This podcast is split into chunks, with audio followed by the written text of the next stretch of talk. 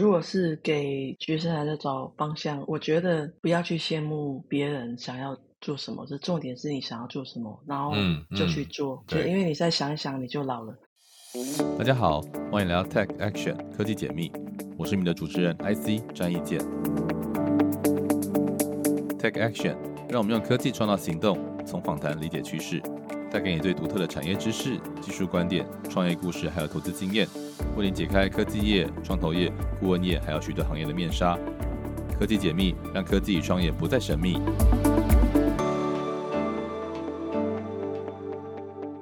各位听众，大家好，欢迎来到科技解密 t Action。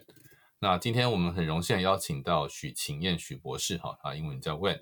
那他是长居在英国的连续创业者。我们今天将请他来聊聊他怎么样从一个主科的工程师变成一个在欧洲的连续创业者，也得到很多优秀的奖项，并且他也开始了他做天使投资的过程。那我现在介绍一下 When 哈。那许晴燕博士，他是长居在英国的连续创业者，目前是呃 Action Labs 啊的共同创办人和营运长。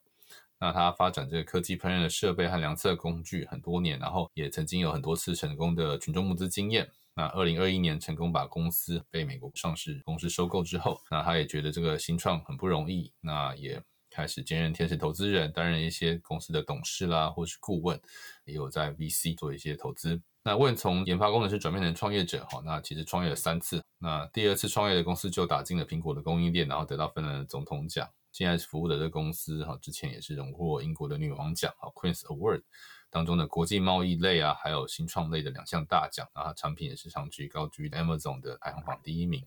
那为他毕业于交通大学电信工程系哈和物理研究所，也在英国地门大学取得产品设计博士，目前也在美国芝加哥大学进修 E EMBA。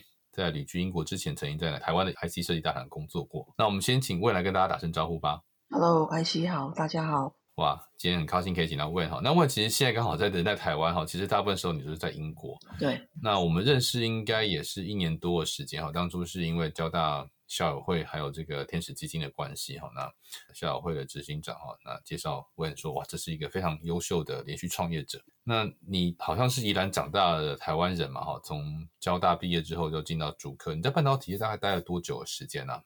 我在半导体业就是 IC 设计待了五年，在瑞昱嗯哼两年，然后联发科三年。那算是一个已经很令人羡慕了。我好多同学在瑞昱联发科待了很久很久，对啊，有的都已经要退休了，或者这个都已经哇，你居然就放弃这么高薪的一个工程师工作就出国了？当初怎么想要出国的？对，其实一开始进瑞昱的嗯时候，我是觉得我运气蛮好，因为我不是一般的那种传统数卷奖的好学生，所以有机 有机会进到那里。打球，对，所以就是进去，我觉得是蛮荣幸。可是进去其实是开始有受到一些打击，就是其实当初在学校没有学的，就是在工作上其实都需要加倍去学习你只是技术面说，还是说在公司的这种技术面技。术面？OK，你虽然是念物理嘛，对不对？刚好那时候的那个老板对在请人有一些想法，不然其实那时候应该是进不去。那后来又被联发科挖角，还是说又有同学朋友 邀请？其实一开始在瑞昱两年，认识很多朋友，可是其实自己心里很挣扎，因为自己实力不够。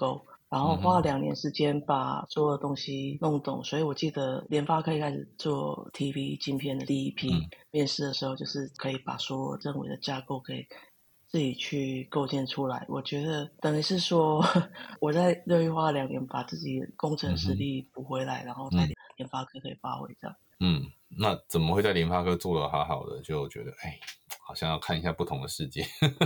是，其实我觉得我运气蛮好，因为我在联发科的奖金跟股票其实都看绩效，我算是都是相当前面。有可能也是因为这样，所以在年轻的时候拿到钱，然后你就开始嗯迷惘。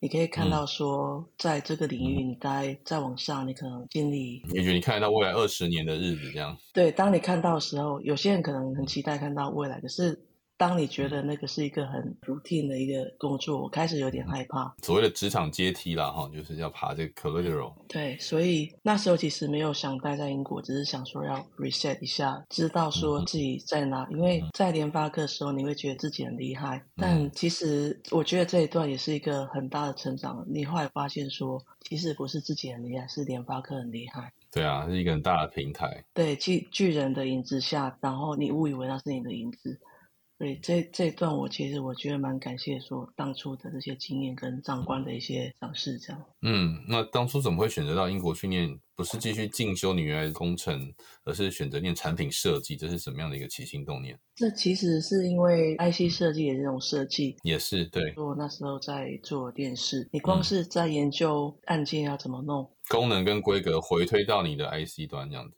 对，那。可能在这个过程，我开始有一点迷惘，我开始迷失了到底设计是什么东西，所以我就一直在思考，说我想要去了解到底什么是设计，为什么消费者的需求是什么？对，然后因为设计其实有很多学派，我那时候其实也不是那么懂。所以就迷失在说，为什么菜市场的东西有时候有人买一个锅子什么十块还是二十块，可是真的一个很贵的可能在几万块也是会有人买。在这个迷惘下，我觉得我想要去了解这个部分，这样子。你觉得你在英国念这个产品设计？给你收获最大是什么？那后来怎么遇到你先后来的先生，然后开始开始进入他的新创公司或一起创业？厘清一下，我其实我跟我现在的不是讲现在好像很多先生一样，就是我跟 我跟我跟我现在认识是我那时候其实还在联发科的时候，因为在日以继夜的工作下，然后其实我老板大概知道说我可能快要走，就是。也是很感谢，说他送我去旧金山去参加研讨会，然后我是在那一方认识他。嗯，对，所以其实是我在离职之前就认识他，只是那时候没有说进一步的交流。对对对，因为人在台湾跟跟芬兰嘛。那后来到英国念书才开始有联络。对对，其实今天讲说为什么到英国，因为美国要考托福嘛，然后那时候其实工作真的是迷失，所以我只想要找一个地方先待。所以那时候是从语言开始，我觉得台湾的教育并没有让我把英文很好的学好，就就从在英国，然后一面学英文，一面学设计这样子。然后后来会开始开第一个公司，也是因为我一直以为是台湾的环境让我工作的那么辛苦，后来才发现说其实是个性。怎么说？博士班第二年的时候，我其实就跟题目就是我先做第一个公司顾问业的这部分，因为我觉得好像念博士班，你除了研究之外，其实你有很多时间。我做的是比较偏产品跟理论的部分。那理论其实大部分就是读书，那读书之余，我就觉得说我有一些时间想要去做顾问业这样子，嗯，所以是这个机缘。那时候他在干嘛？已经在创业了，还是说一开始是从芬兰到美国工作？然后因为欧洲人在美国工作，也是跟其他国家都一样，你其实是需要绿卡，然后不然你就是签证啊，或者是对。然后当初英国还在欧盟的里面嘛，所以他觉得说在英国工作对他也觉得比较方便一点，那所以他就来英国。然后，但是他的公司是在美国，这样。那第一个公司是什么样的公司？然后你们怎么合作的？第一个公司很单纯，就是软体技术顾问公司 （consultancy company）。然后就两个部分，一个是他可以去执行、去接他的业务，然后我可以去做我去接的 client 这样子。嗯。那他接的 client 就是 Action Lab 的另外一个 co-founder，也是从他同事那边出来的。嗯。因为我是那时候已经在做 UX。那时候 US 没有像像现在这么红，因为我的博士是以用户为中心做设计，然后提姆他那边知道说他朋友在创业是在做 user experience measurement，怎样把用户体验量化，对，把它做量化，所以这对我来说是相当有兴趣。一开始我自己是招在我的顾问下做代理，然后帮他做整个亚太区的代理这样子。你们是代理英国的产品到亚洲，还说这个芬兰的产品？然后后来这个产品因为卖的不错，后来就被原原公司收走这 代理权，是不是？因为其实我记得我那时候刚代理的设计师也只有啊不到十个人。代理的时候，我第一个项目就卖给华硕嘛。哦，然后厉害！大家觉得说我很厉害。然后 芬兰在诺基亚结束之后，就是比较思维，就是有很多小公司起来。当时他们很多都是在做机密量测部分，我可以帮他们的附加价值就是除了是业务之外，那因为我对于全东我可以去帮他了解客户的需求，以及把他带到工程这一部分是比较少有的。其实它结合好几个面向的背景，因为你要有这个量测的工具平台环境，而且从怎么转译把消费者的需求或归使用经验转成这个测试的项目，还有比较的基准，这其实是一个我觉得蛮有意思的题目。那后来你们好像就自己去做这个电信测试，这是从你们因为代理权的经验，然后发现到一个市场的需求才切进去，对不对？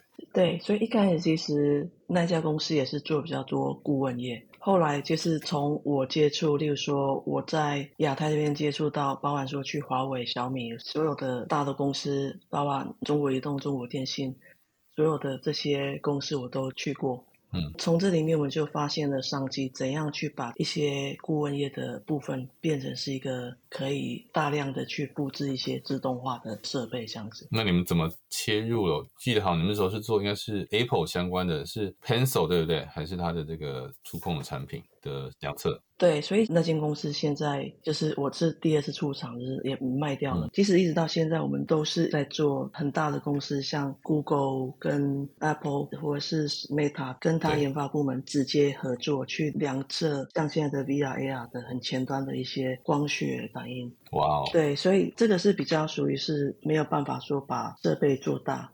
可是因为你可以在这样的一个基础下去做量产的机台，因为新技术你一开始一定要可以量测，你才有办法量产。嗯，我是在这个机缘下，然后才去跟 Apple 合作。因为一开始比出来的时候，其实有很多瓶颈，因为你要做很多的设备的校正，所以它等于是把最前面的量测带到量产的环境来去出这个平板跟笔的测试，这样子。嗯，所以后来也是被同业收购吗？还是说就是？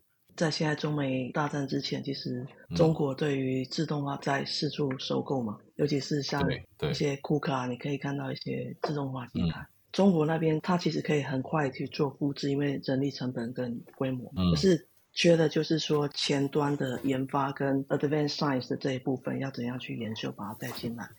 所以那时候是介于这样子，因为我们又可以去做一些 customization，最后做到 mass production。因为这个机缘，所以他们就收购了整间芬兰的公司这样子。我们等下再来聊芬兰跟美国还有欧洲公跟英国公司的差异哈。不过，哎，后来你们就从这个芬兰的公司又创了一个这个做烹饪的温度计的这样的公司。当初是怎么样进入这个领域的？虽然跟 pencil 有点像啊，都是这个笔形的东西啊，对，那可能在通讯啊，可是它毕竟功能不一样，一个本来是触控面板用的触控装置，然后一个是量测温度，怎么会想要做 meter 这个产品，然后把你们过去的优势给结合起来呢？其实就讲到说，提姆的另外一个顾问的部分，他那时候是做高阶的影音设备。那跟跟我们现在的 Joseph 就是我们另外一个 co-founder，他其实在这个顾问业下，其实跟有一间公司是合作，他在其实算是那间公司的 CTO，只是说因为他在英国，所以我们那时候是用我们的公司去跟这间公司合作。那其实一开始的东西发想是在我家，可是我当初一开始的时候并没有全力加，因为我那时候刚好在第二间公司正在出厂中，那我就等于是一半时间投入，然后。帮忙募资，以及说做一些策略的部分，直到整个第二间公司出场，我才完全加进来。这个题目讲的原因很简单，因为三个人都不是来自于那个英语叫做 old money 嘛，就是我们不是在那种比较已经很容易拿到钱的环境，所以其实一开始设定就说，那不然我们就去 Kickstarter 去拿钱。所以一开始的原因是这样子来，然后所以才开始去研究说曲目的一些策略，然后把这个产品的部分都完全消化过，再来想说我们先确定一下我们方向要在消费性产品，我们才去找题目。OK，你们等于是先把自己的强项定义出来，那切入这个群众募资，你们算第一次就做的很成功。你们现在回头看有没有觉得是？时间点还是产品规格，还是说你们在这个消费者体验上面做特别好，让这个群群目的成绩非常的优秀？其实一开始我们是二零一五年九月，但是我们其实二零一四年就准备了一年。这一年其实我们就分开准备，一边是准备产品的雏形嘛，就是 prototype，对 prototype，对，一个是在做。市场的研究，然后以及说做专利的研究，因为研究上就是看到说很多在群募的都会很容易被抄袭，所以我们要想的不是只有说要怎样募到很多钱，还想说募到钱之后要怎样能够生存下去。对，所以这一年来，其实我们研究很多成功的案例，读过一遍。然后失败的也看，然后来想说，我们这个题目，例如说以现在这个温度针，已经找到这个之后，我们到底要先有什么才能够上架？所以这部分其实包含几个部分，一个是说我要怎样让大家在看到这个案子的时候，会有一个冲动说好，我现在按下去，我就是要下单这样子。所以我们的整个文案都在这样怎样让大家 user 在往一直往下看的时候，他会觉得这样子就可以了，然后就会下单去买。所以我们等于是说，所有的人都往这个方向去看，就把文案弄清楚，然后再来把产品跟影片弄得很好，这样子成功的话，我觉得第一个是，当然不能说完全是我们，但是我们下很多时间在研究它的策略，不是说只为了做一个产品一个理想，就是有针对它到底要什么去去思考这样子。嗯，很不容易，因为我们其实知道很多团队都是。要么技术比行销能力强很多，或者是可能很会行销，可是不一定有技术能力。那因为你自己算是工程底的，然后又做过消费性或者是这个 B to B 的一些商业模式或 sales，那你们当初从群募成功到。到 Amazon 上架，然后原型开发，大概花了多少时间跟多少的资金？是募自己募的，还是说群众募资给了一些，然后自己开始在美国或者欧洲找钱？群众募资的钱很快就不够，虽然我们其实是募的快二点八 million 美金，也算是很大的钱。以这么早的公司来说，嗯，其实我们看到很多在群众募资上面成功，但是公司失败的例子。呃，我们可以看到说，第一个有点是目标定太大，第二就是没有量产的能力。其实我那时候也不确定说我们是不是真的走对，因为我们其实钱快烧完的时候，我后来又去跟题目就什么去找钱。那真的其实是有点想说，我们是不是把题目定太大，有一点挣扎这样子。其实最大的挣扎就是良率，我们会听到很多声音啊，就是说那其实也是可以卖啊，就是这些。但我们其实一开始就很清楚，我们要打一个品牌。那你良率不好出去，其实你品牌是打不起来的。所以其实我们做了一个很沉痛的一些抉择，就是那时候其实钱大家知道会烧光，我们有去募了一一轮，没有跟机构要钱，但是就是跟亲朋好友啊，以及说以前创业的一些厂商朋友，就是。要了大概七八十万美金，再往下走。工厂那时候其实虽然说前面支持我们，可是因为遇到良率有点走不下去的时候，那时候其实我们刚好就是可能运气好，就是也是试对，然后良率就出来了。所以从二零一五年答应人家要四个月出货，其实我们拖了两年才出货。理解。所以其实打造产品到真的能够出货也是花一段时间。那你们二零一六创，我今天没有记错的话，这一次创二零一六，那到二零二一年收购，这当中发生什么样的事情？你们怎么样找到，或是有他们是主动找上你们吗？那这个收购过程当中有没有什么你觉得印象比较深刻的故事呢？其实一开始在定这个主题策略，以及说在找钱的时候，就必须要把出厂的方向讲清楚。那从那个方向定下来之后，我们就没有变过。因为一直做 IOT 最好的一个角色就是被大公司收购，成为它的一个部门。对。那这个是我们一开始的想法，然后我们觉得说这样子才有办法再继续长大。那大公司它有一个优点是钱多，可是缺点就是它走得慢。尤其是当你的既有的框架并没有物联网的这个架构的时候，它就必须要去收购嘛。所以。我们会觉得说，这个是我们一开始就定的策略，这样子。因为我们一开始在营运的时候，不会觉得说，像我们应该要走那种 we work，那不断去募资的这个过程。所以，其实，在我们一开始出货的那一年，我们就已经是有利润。那我们一直以来，就是从那一次募资之后，我们其实都是用我们利润不断去涨公司，也不太跟外面借钱。那原因其实很单纯，就是说，我们知道我们的一些方向。必须要我们自己来执行，那所有的机构的投资人过度参与，可能会影响到我们的成长的速度。所以这是当初做了一个很清楚的一个策略，但是其实也是蛮辛苦的一个决定。对，所以这个你们等于说在架构，不管公司或者商业模式上都有思考过出厂或尤其是并购的可能。这个最后这个标的的出现是怎么出现？然后当然可能有些保密，播的也是两年前了，也许有些东西可以透露，就是你们。是只有一家还是很多家？然后你们怎么选择这个并购的这一家？其实从一开始群募的时候就很多公司来找了，因为这个行业算是蛮，尤其是烤烤肉或者是吃肉这件事是。那你们先跟大家介绍，因为台湾同听众可能不一定知道 meter 到底是什么样的东西。meter 就是做无线的温度的探测，它专门是用在肉上面。那它的原理其实很简单，就是刚好你的肉会有水分嘛。那在它煮熟的过程你，永远都不会超过一百度。所以我们就把电子的部分设计在插进肉的那一段的话，那这个电子其实就不会被高热去破坏掉，因为不管是烤嗯肉还是说煮东西啊，其实温度一般都会超过很多那个电子元件可用的范围。嗯，烤的话，外界那个在空气间那边可能就是就是两三百度了。嗯这个是最原始的一个概念。那我知道说，像在台湾还是说很多亚洲的文化，当你把肉切得很薄的时候，其实你根本不需要肉蒸。所以这个产品完全是欧美的一个烤肉的习惯，嗯包含说嗯嗯，美国感恩节啊，然后吃火鸡，英国也是在圣诞节吃火鸡。所以在这个文化下的一个产物就是，那我们会选这个主题，也是因为一开始讲的，我们的群众募资是因为我们本身也不是很有钱嘛，在这样的时候很容易受受到一些攻击。那攻击有可能是在品牌端，例如说它是大品牌，可是他不是专门在做这个，那他可能很轻易就可以做出一个产品，这个是一个可能。一个是说从工厂端，他如果觉得做这个硬体摊位主要可能就会马上做起来。所以一开始的策略是做这个品牌，它是一个跟欧美文化相关的，所以在例如说亚洲的工厂，他不了解这个东西，他就不会去做，可以买我们好几年的时间去把产品做得更完善这样子。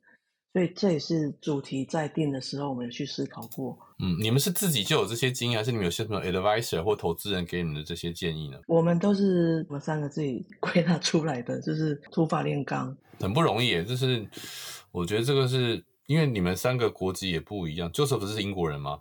他是美国人，美国人，然后芬兰人、台湾人在英国创业，然后做一个很欧美市场的题目。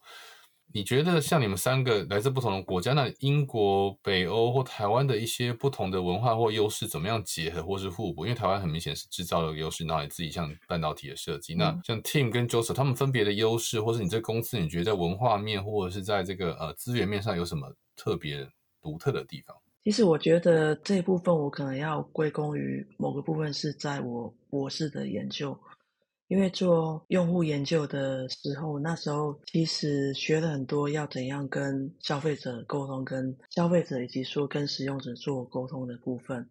那因为其实我们说起来，我们三个人的目标其实是很一致，我们就是要要有营收，然后要有很高的用户使用度、满意度。所以我等于是说，可以用这个主题把我们要的东西做成一个中心的沟通的一个框架。通常你会看到很多例子，就是说创办人通常都是一个大股东，不然这样是很难去沟通。即使在我们沟通的过程，其实我们也会有很激烈的一些讨论。对，argument，但其实我们都能够再回过头来，把三个人都拉到同一个方向啊，然后再去执行这样子。我们做东西是为于用户、为 user 来做设计，但是我们在卖的时候，我们是为 buyer 做设计。所以我们有很清楚的框架在做这些沟通。有时候你当然会为一些比较小的东西去争执，但是其实当你拉到一个中心框架来协调的时候，就比较不容易有一些无意的争吵这样子。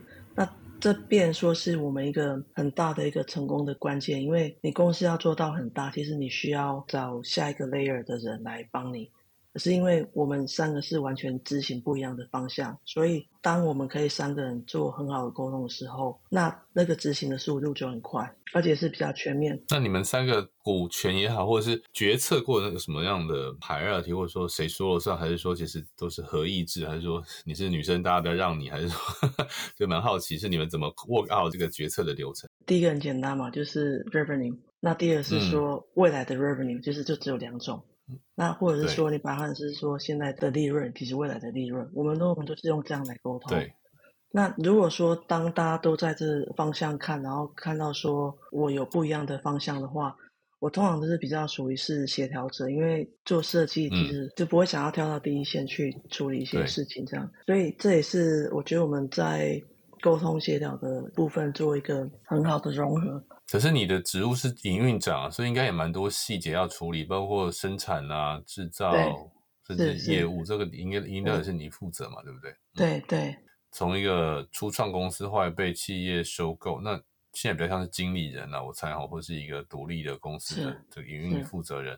你觉得角色的转换上，或是组织的架构啊、大小有没有很大的差异？还是其实跟你们当初做的这个？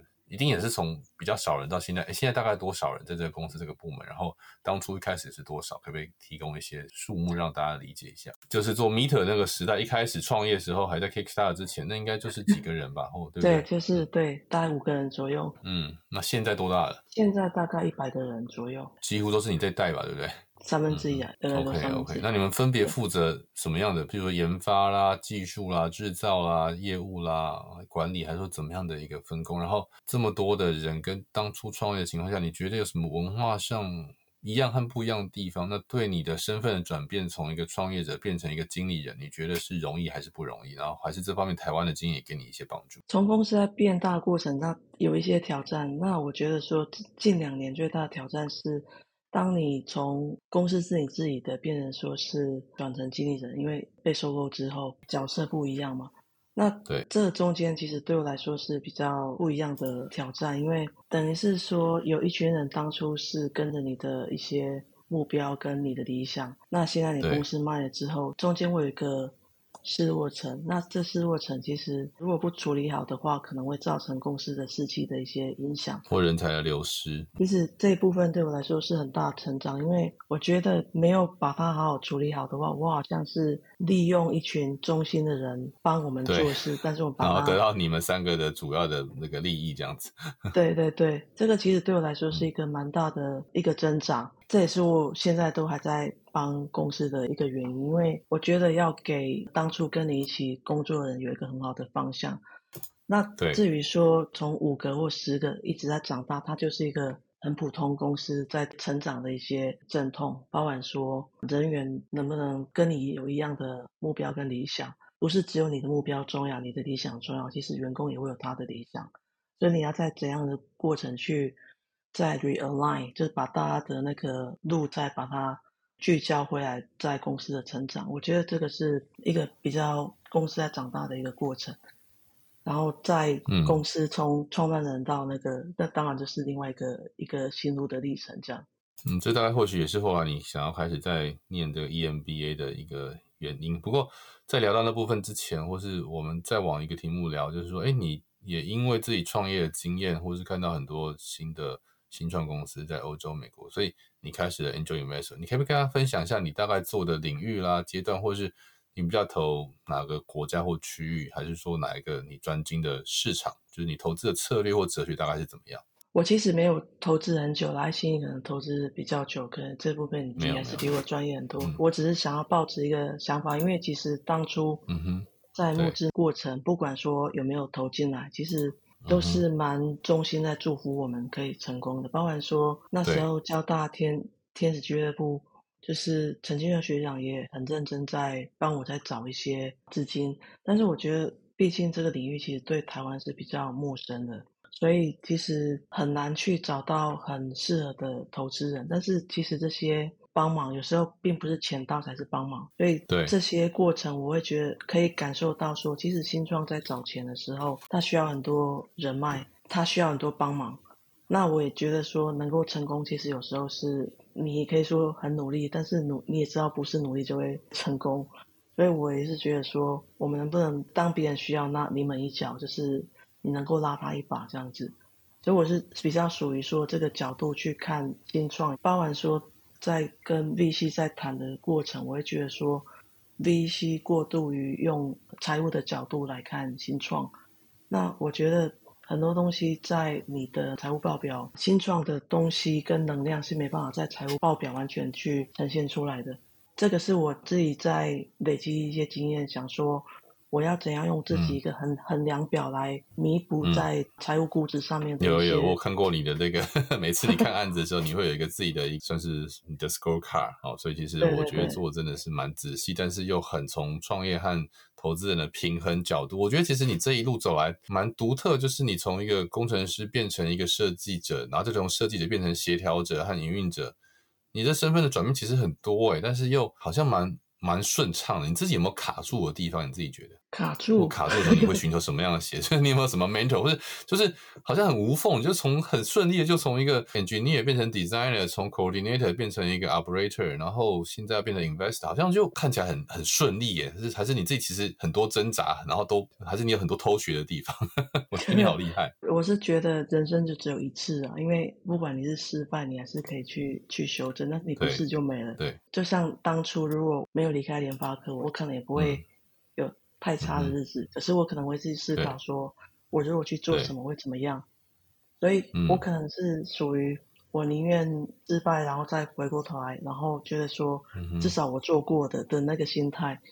所以你刚刚讲说我的挣扎，我觉得这可能就是我比较乡下人的个性，反正你都你都行了，你都走下去之后。哎，如果也不是每个像现在都这么有勇有勇有勇气的吧？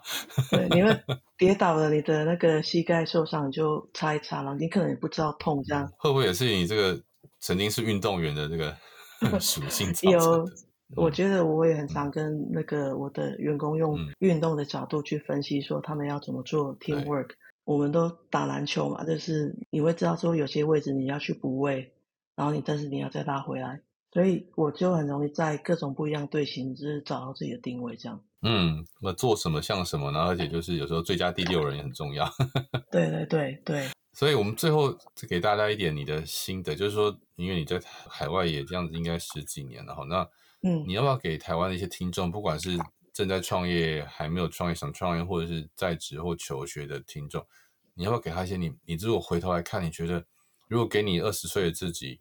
或者是三十岁的你自己，你觉得你会给他们什么样的建议？然后什么是你觉得他们最值得去尝试？或是如果没有勇气，该怎么给自己勇气？如果是给学生还在找方向，我觉得不要去羡慕别人想要。做什么？这重点是你想要做什么，然后就去做。对，因为你再想一想，你就老了。不要想太多，就是 有有机会就去尝试这样子。对对，因为其实尤其是年轻的时候，你失败的成本低，机会成本低很多。对，那如果是经理人，或者是说已经工作五到十年，你觉得这时候他们的想法该怎么去调整？我觉得他们如果有其他想要做的事，再不做，他也没机会了。所以。真的，真的，真的，我觉得可能台湾的环境就比较鼓励大家求稳定哈。然后，当然不是说不会有失败，我觉得任何怎么来说，你算是还蛮顺利，都成功。但是一定都有很多很很多狗屁倒灶，或是没有那么愉快的事情在中发生。这只是说大家都看到表面的成绩，哇，这个呃得到芬兰的奖啊，英国的奖。那对于说已经在创业中的呢，现在这个 创业的各种问题的这个创业者，那你觉得从台湾到国际场是不是？因为你自己是到英国创业，那如果是在台湾，你应该也看了很多这种创业者从台湾想要到出海的。你觉得这方面你有没有给他一些建议，或者说他是不是一开始就准备要往海外走这样子？我不能说我对每一行的，我可能现在看比较多还是 B to C。那我觉得台湾的 B to B 其实是还蛮强，因为你只要去参展，那个都不会有问题。那对，如果真的想要做那个 D to C 这一块的话，我们在台湾是没办法去做到国外。那当然是这样讲有点武断了。小公司的话要去了解当地的文化以及说客户消费者，我觉得是会比较辛苦一点的。那如果真的想要做国外的市场，我觉得还是住在那里当然是最好。如果不行的话，要想办法去知道我们现在都在讲那个 product market fit，你不知道你的 market 你要怎么去 fit，我觉得这个是很重要的一点。我觉得说台湾人有我们的产品会做的还不错。但我们的不错到底能不能去 market fit 这个是一个问题，这也是为什么有一些东西需要软体，你需要去再做研究，因为人在不同的文化上，他可能对某某些东西的使用就是不一样。这个是我念设计的一个心得。嗯，就是做第一个要尊重市场跟客户的需求，第二就是说你怎么转移这个东西很重要。然后，对，其实公司的结构文化，我觉得这都是环环相扣的。所以我觉得你自己不断的追求成长的这一个心理跟行动力是一个很独特的。那又在欧洲，其实相对于美国。应该是创投和这个 ecosystem 可能也没那么 active。你自己觉得在欧洲做中小企业或新创公司，相对于像你的先生过去在美国也有工工作或创，你觉得这两个差异性大不大？然后或是你觉得台湾人在这两个地方分别有什么样的该注意的地方？比如在欧洲或在美国创业也好，或者是说科技产品来说的话，我觉得做科技产品，我们有绝对的强项。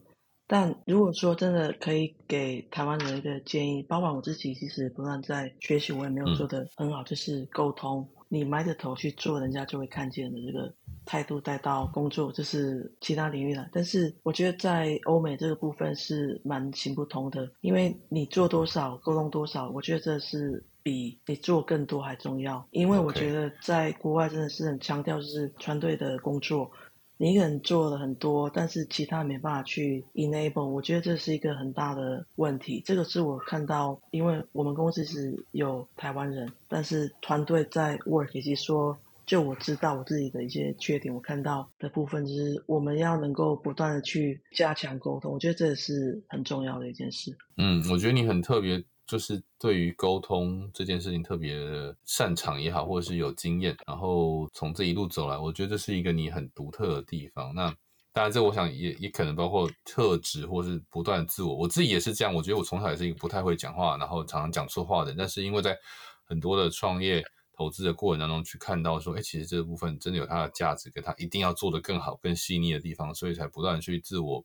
培养这个能力，因为我觉得这可能真的跟我们喜欢运动有一点关系。就运动其实就是不断的去追求、挑战自己这个精神啊。但但是你也去不断的去去磨练啊。你你球不练就是不会有嘛啊。你这个跑步不练也是不会跑。所以我觉得今天真的非常非常开心哦，能够听到魏哦很真诚的，而且很完整的去分享他如何从台湾的一个半导体工程师，然后到英国念产品设计，然后遇到了后来的创业伙伴啦，甚至是人生伴侣，然后从设备业到。科技产品，然后又被收购之后，开始做投资，然后做企业的经营跟管理，然后从创业者变成经理人，甚至从 engineer 变成这个 designer，然后变成这个 operator，然后现在变 investor。我觉得都是一个不断的升级，而且其实这这历程也不过才十几年而已，就可以进展这么的突出哈。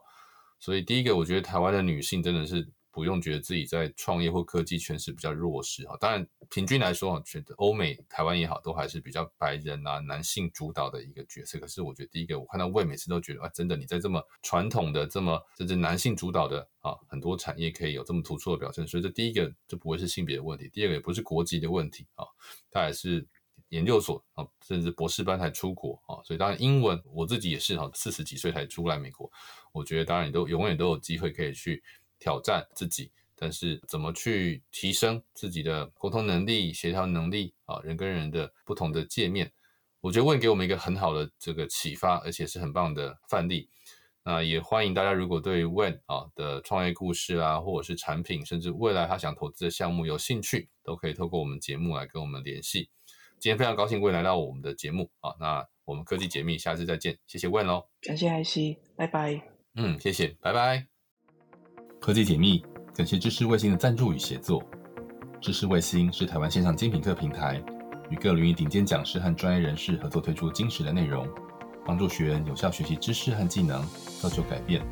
透过学习，成为更理想的自己。感谢大家收听 The Action 科技解密，每周这个 Podcast 上上架，也会在 Apple Podcast 下留言，有和每一节来宾五星评价，配的留言回馈。科技解密，我们下次见。